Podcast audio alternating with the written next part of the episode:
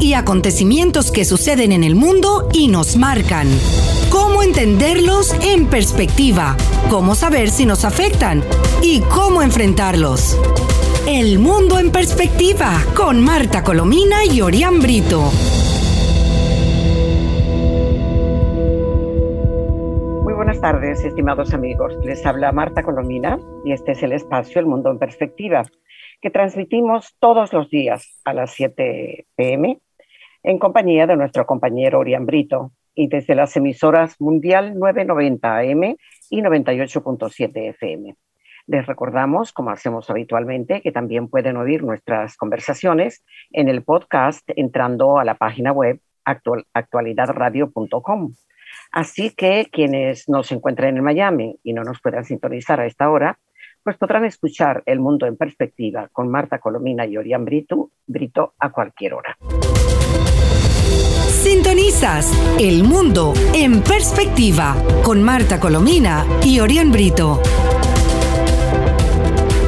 Hola, muy buenas tardes, Orián. Hola, buenas tardes. Un saludo para usted y para toda la audiencia. Viernes, viernes de fila por vacunas, ¿no? En Venezuela. Sí, bueno, mira, vamos con la historia de las vacunas y la furia de Maduro, porque resulta que no le gustó la decisión del presidente Biden de enviar em, vacunas, de los 6 millones de vacunas que van para América Latina, excluyeron a Venezuela. ¿Y por qué excluyeron a Venezuela? Por la falta de transparencia, por la falta de equidad del régimen y para, eh, para que no eh, se intensifique la discriminación que hace Maduro con unas vacunas que provienen de Estados Unidos. Esa es la verdad. Correcto. Y, es la misma queja que ha tenido la Organización Panamericana de la Salud, por cierto, que le ha cuestionado al régimen de Maduro la falta de información, la opacidad con la que ha manejado este proceso de vacunación, que no es ningún plan de vacunación. Las mentiras que ha dicho además, porque no ha pagado, porque él dijo que había pagado ya la, todo el sistema COVAX y no es cierto, todavía le debe, le debe una parte. No, no cae la transferencia. fíjate cómo arremetió Maduro contra el, contra el embajador de, Estados Unidos en Venezuela, con, con sede en Bogotá, por razones obvias James Story, eh, que aclaró mm, Story que su país no donó vacunas a Venezuela justamente por la poca transparencia y la falta de equidad del, régimen de Maduro, ¿no? Que, que, por cierto también es criticado dentro y fuera de Venezuela por haber aplicado hasta ahora solo vacunas para los inscritos en los mecanismos sí, en el cartel, en el de la patria. sí, eh, pero vamos a, vamos a, nombrar, a citar un poco el discurso mm, ético, entre comillas, de Nicolás Maduro, que arremetió este jueves contra Estados Unidos y contra el embajador Story.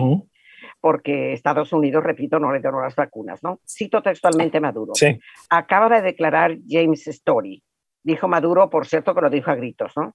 Que el gobierno de Joe Biden va a donar unas vacunas al mundo, pero que a Venezuela no le va a donar vacunas nos tienen un odio, puñetazo incluido porque le dio un puñetazo a la mesa. Sentimientos bajos, miserables. James Story, son ustedes miserables que odian y desprecian a Venezuela porque somos rebeldes y bolivarianos. Y añadió, para acabar de completar, que em, eh, sobre, eh, cito textualmente, sobre la miseria del imperio se impondrá la grandeza moral y espiritual del pueblo de Cristo. ¿Tú sabes lo que significa que este señor nombre a Cristo? y que además se identifica supuestamente con él, siendo como es autor y coautor de crímenes de lesa humanidad. algo verdaderamente terrible. Que, déjeme decirle, entre los crímenes de lesa humanidad deberían incluir lo que está ocurriendo con la vacunación, porque que exijan a la gente un carnet de la patria para vacunarse, que no haya ningún plan preciso, que la gente haga cola desde las 4 de la mañana sin ninguna certeza, eso sí, para, para mí es un crimen de lesa humanidad contra la gente. Hay una fotografía terrible de CNN como los ancianos los desinfectan como que se, es una cosa no vergonzosa, es penosa, es realmente increíble. El único país del mundo. Que mira, eh, Maduro anda muy nervioso, lo mismo que su fiscal, eh, Tare William Saab, eh, porque algo, algo va a ocurrir en, estos días o, o, prontamente con la Corte Penal Internacional. Eh, porque ayer una de las asesoras de la ONU que, que, que, conoce, por supuesto, y ha participado en los estudios independientes sobre los crímenes de lesa humanidad, eh, decía ayer que confía en que la CPI abra un juicio al régimen de Maduro eh, y que hay muchas razones para estar optimista, lo cual, lo cual indica que ella sabe algo, ¿no? Claro. sabemos nosotros. Sí, amén, que así sea. Mire, respecto al tema del coronavirus, hay una denuncia que es una alerta que hace hoy Julio Castro, que siempre lo citamos porque es un infectólogo muy serio que está en la mesa técnica. Dice que a Venezuela todavía le quedan 10 o 12 semanas de pico pandémico y recordó que no han bajado los contagios desde hace 14 semanas. Una situación que es alarmante en un país donde no hay ni oxígeno ni bueno, Y pensar, y pensar que Maduro dice que no abre la frontera porque el abrir la frontera por parte de, Colombia, como en efecto hizo, eh, significa que lo que quiere Duque es contagiar a los venezolanos de COVID, como si en Venezuela no hubiera COVID. Que por cierto, mientras, mientras, como decía hoy Julio César Camacho, que en Colombia se sabe el número de contagiados porque, los, porque no mienten, en el caso de Venezuela no se sabe porque Maduro miente todo el tiempo con las cifras y con todo lo que dice. Menos mal que tenemos a las academias, a la Academia de Medicina y a, los foros médicos para, para, decir la verdad, ¿no? De lo contrario fuera más la situación. Porque como hay tanto que decir hoy, eh, vamos con, con, el final de infarto en, en, el duelo entre Castillo y Fujimori en, en, en Perú.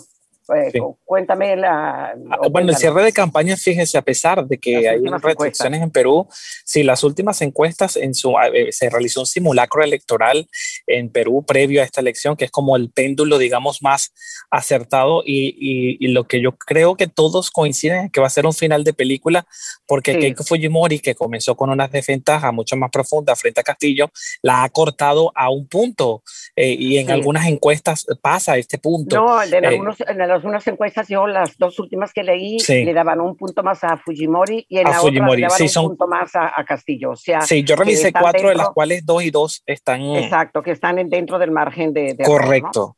Correcto, aquí tengo un, un trabajo de, del, del, diario, del diario El, el País de, de Madrid, que hay un voto duro de Pedro Castillo, donde los errores del candidato no han mellado en absoluto la intención de voto. Y, e igual ocurre con, con, con, la Fujimori, que hay un, sector de una parte y otro muy, muy, muy sectarios. Eh, y es cierto que la Fujimori ha ido recogiendo una, una, mayor cantidad de intención de voto en los últimos tiempos por el miedo que tienen al comunismo y por la, la, la cantidad de gente que le tiene temor al comunismo. ¿no? Y fue la frase lapidaria con la que terminó su campaña, no dejemos que el comunismo nos haga perder el país, que es la amenaza que, que, que, está latente y el trabajo Y el trabajo de Infobae eh, fue, en mi opinión, que se, se, se conoció en, en Perú, eh, tremendo por las indignantes declaraciones de Pedro Castillo sobre ah, los feminicidios o femicidios, como queramos llamarlo. Sí, sí, sí. Eh, que, que, dijo una, una, tontería como una catedral. Dijo que ah, el candidato a la presidencia afirmó eh, este lunes, por cierto, que los femicidios son producto de la ociosidad que genera el Estado. Mira, le, le, han dicho de todo menos bonito.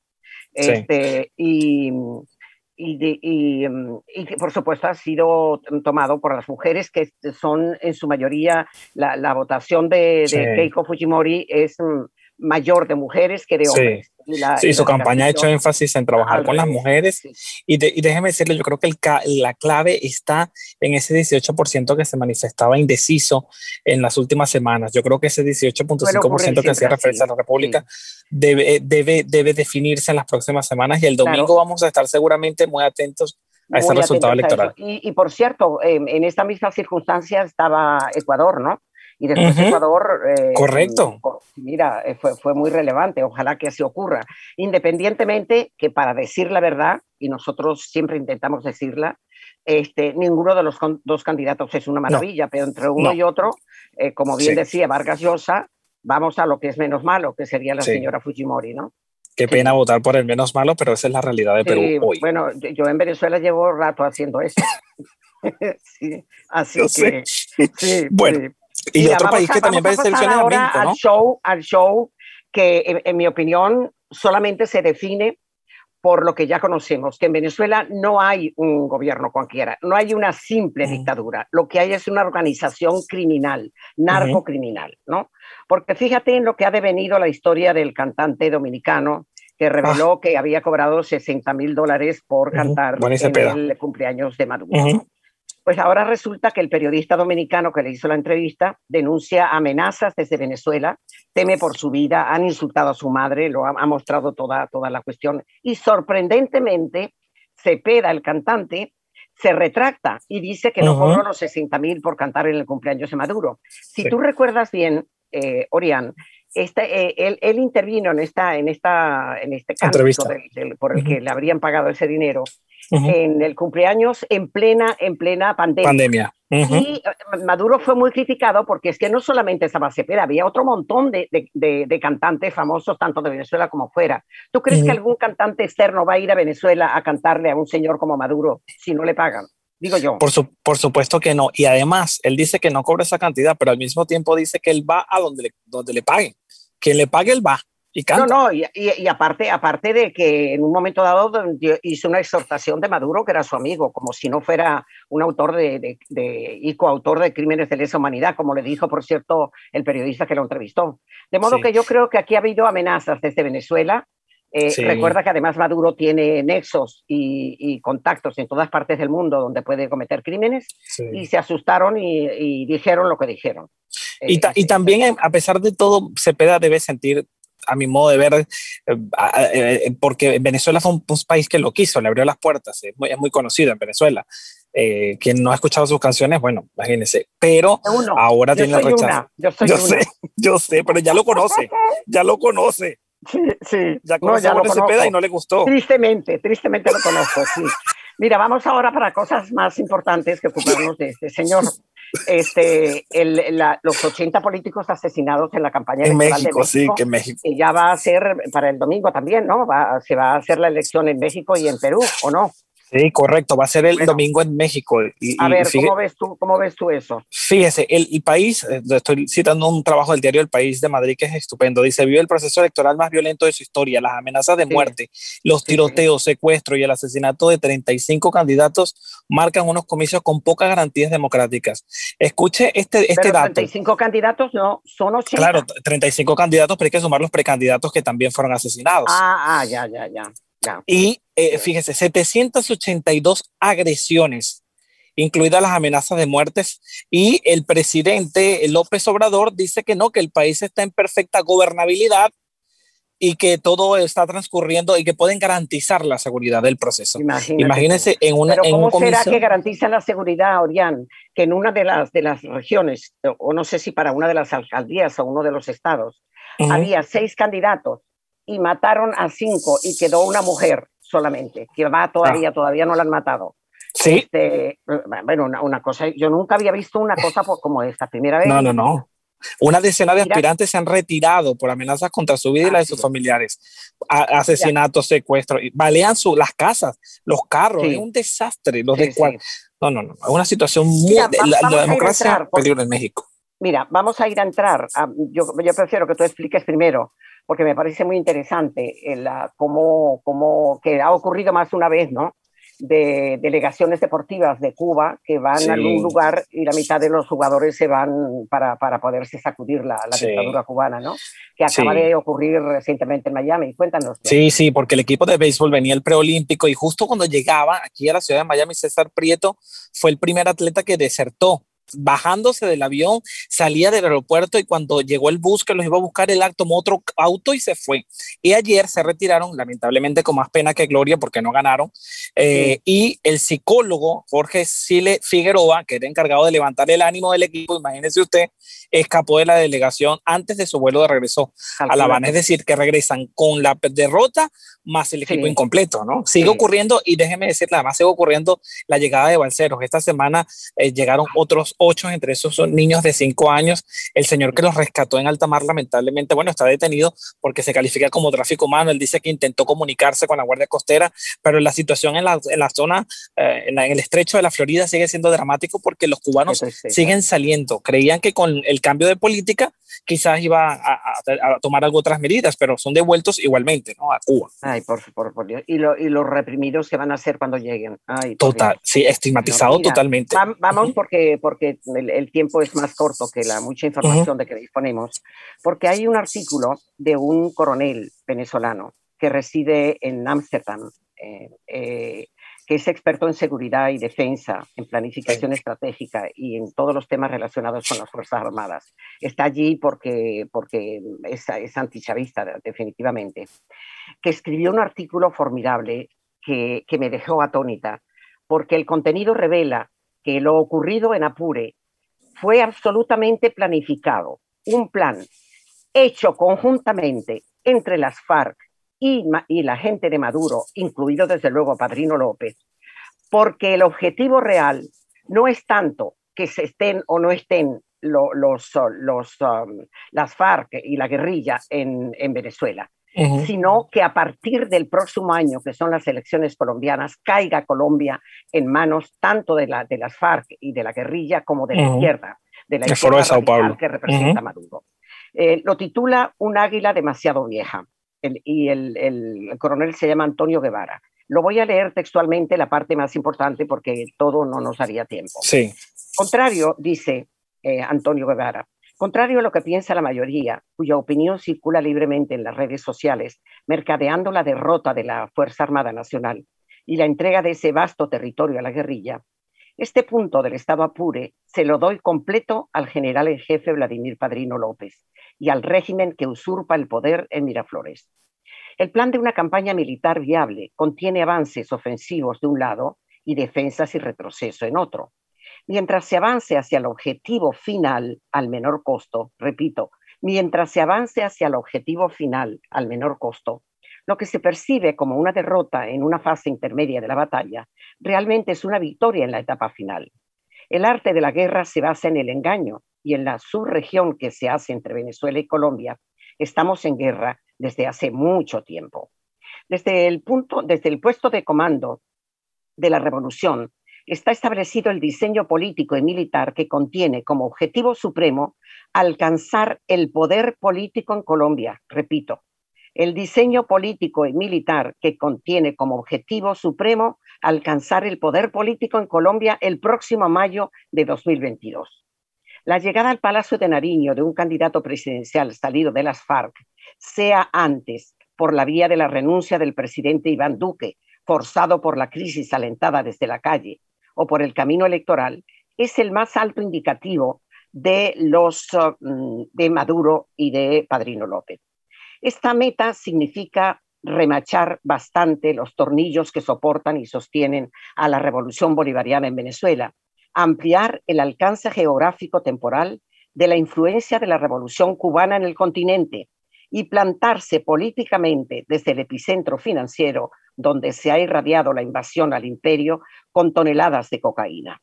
Llegar al poder en Colombia significa alcanzar el sueño de Manuel Marulanda Vélez, alias Tirofijo, en la primera marquetalia de los años 60 y contribuir, oigan esto, y oigan sobre todo los que están en Estados Unidos, el desmoronamiento de la hegemonía política global de los Estados Unidos. Vender en la emocionalidad del común, sobre todo en la matriz de opinión que se forma en Twitter, en Facebook o en Instagram, la derrota de los militares venezolanos en la victoria del Estado Apure, la entrega de la soberanía y la territorialidad a la guerrilla, la indignidad de los generales y almirantes del Estado Mayor Superior, y en particular del general en jefe Vladimir Padrino López, es encajar perfectamente en el plan del régimen y los objetivos establecidos. La diversión que ejecutó otro general en jefe, José Francisco Bermúdez, hace 200 años, cuando cargó sobre Caracas, La Guaira y los valles de Aragua, para que el Libertador consumara exitosamente la batalla de Carabobo, puede contribuir a aclarar lo que realmente ha venido ocurriendo en esta zona de Apure.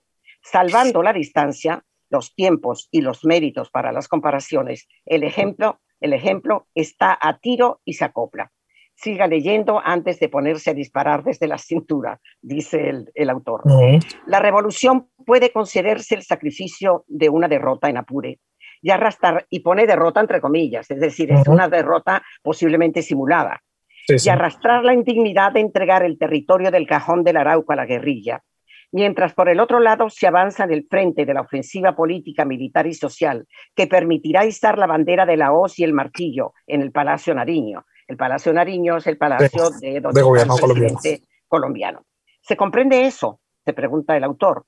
El arte de la guerra se basa en el engaño y desde hace mucho tiempo, desde La Habana hasta Caracas, estamos pendulando con eso de la guerra, de que la guerra es la continuación de la política por otros medios.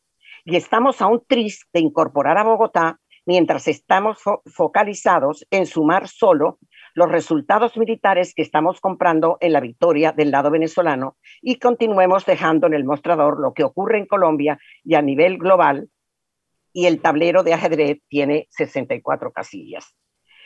En, eh, el arte de la guerra se basa en el engaño, vuelve a repetir, y mientras puedas adulterar la verdad que le vendes a la opinión pública y a esta te la compre al precio del poder, será una venta con grandes ganancias. El primero de esos rendimientos, el poder y la posibilidad de la prolongación geográfica revolucionaria. Y entonces el eje será La Habana, Caracas, Bogotá, y con la mira puesta en Washington. Solo es cuestión de tiempo y el reloj a la fecha ha contabilizado 63 años en Cuba y 23 en Venezuela. Está próximo a darse cuerda en Colombia y tal parece que en Estados Unidos están viendo vitrinas para comprar uno. de manera, eh, no leo más que hasta aquí porque es un poco más largo. Eh, ¿cuánto, ¿De cuánto tiempo disponemos? Todavía, todavía puede decirlo. Ah, bueno, entonces sigo porque es muy importante. Eh, dice, de manera que le doy la puntuación a Padrino sin ningún tipo de reserva. En la guerra como en la política, la pasión no tiene cabida. Nubla la razón y dispersa la perspectiva.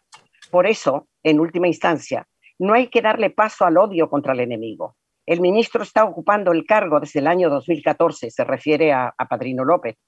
Son siete años como uno de los hombres más poderosos del régimen, con la bendición adicional de La Habana, Moscú y Pekín, lo que fortalece más su posición. Alguna claridad revolucionaria, política y militar le hace el crédito dentro de la nomenclatura roja, rojita, para continuar despachando desde el quinto piso de Fuerte Tiuna con todo lo que eso deriva acaba de ser ratificado en el cargo. Lo que para los venezolanos demócratas son defectos e indignidades, para los revolucionarios son virtudes y méritos. Cuestión de ópticas y enfoques, como lo que ocurrió en Apure. Ah. Lo que para nosotros es la guerrilla, para la, revolución son grupos criminales colombianos.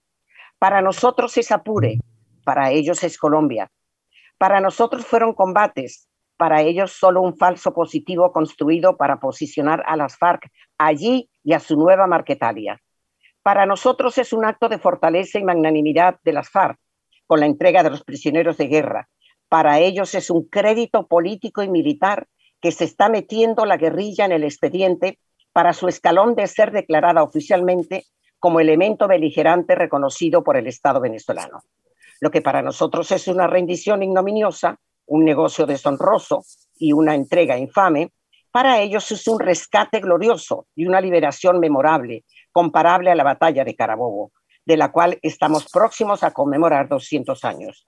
Lo que para nosotros es una derrota y la indignidad de la Fuerza Armada, para ellos es una victoria y el honor de la institución militar.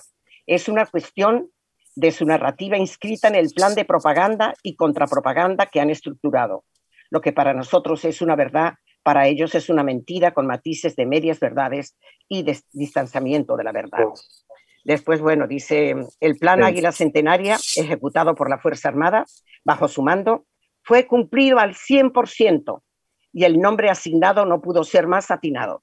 Las águilas tienen un promedio de vida de 20 años. El arte de la guerra, vuelvo a repetir, se basa en el engaño y en Venezuela desde hace mucho, mucho, mucho tiempo estamos, estamos en guerra.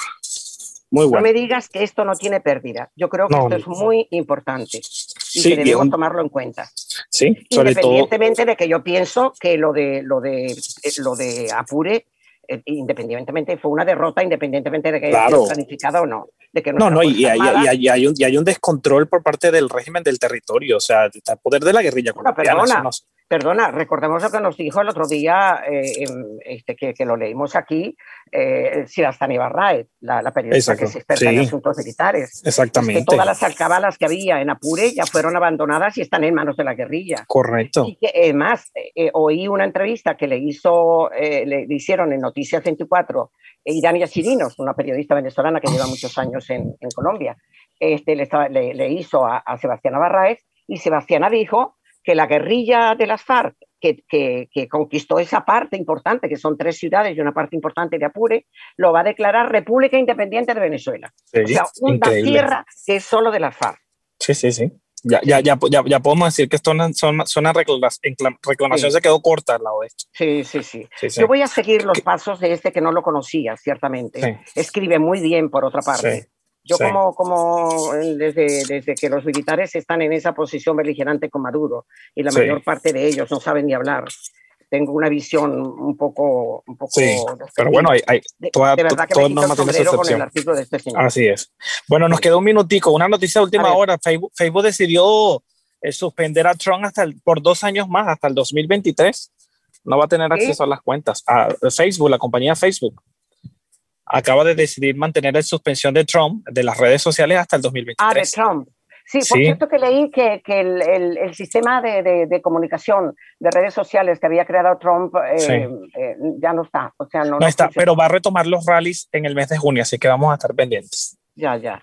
Bueno, mira, eh, hoy el, el, el, fondo, no fue el Fondo Monetario Internacional, el Banco Interamericano de Desarrollo este, entregó su informe anual. Dice que las economías suramericanas registraron crecimiento de exportaciones todas menos Venezuela.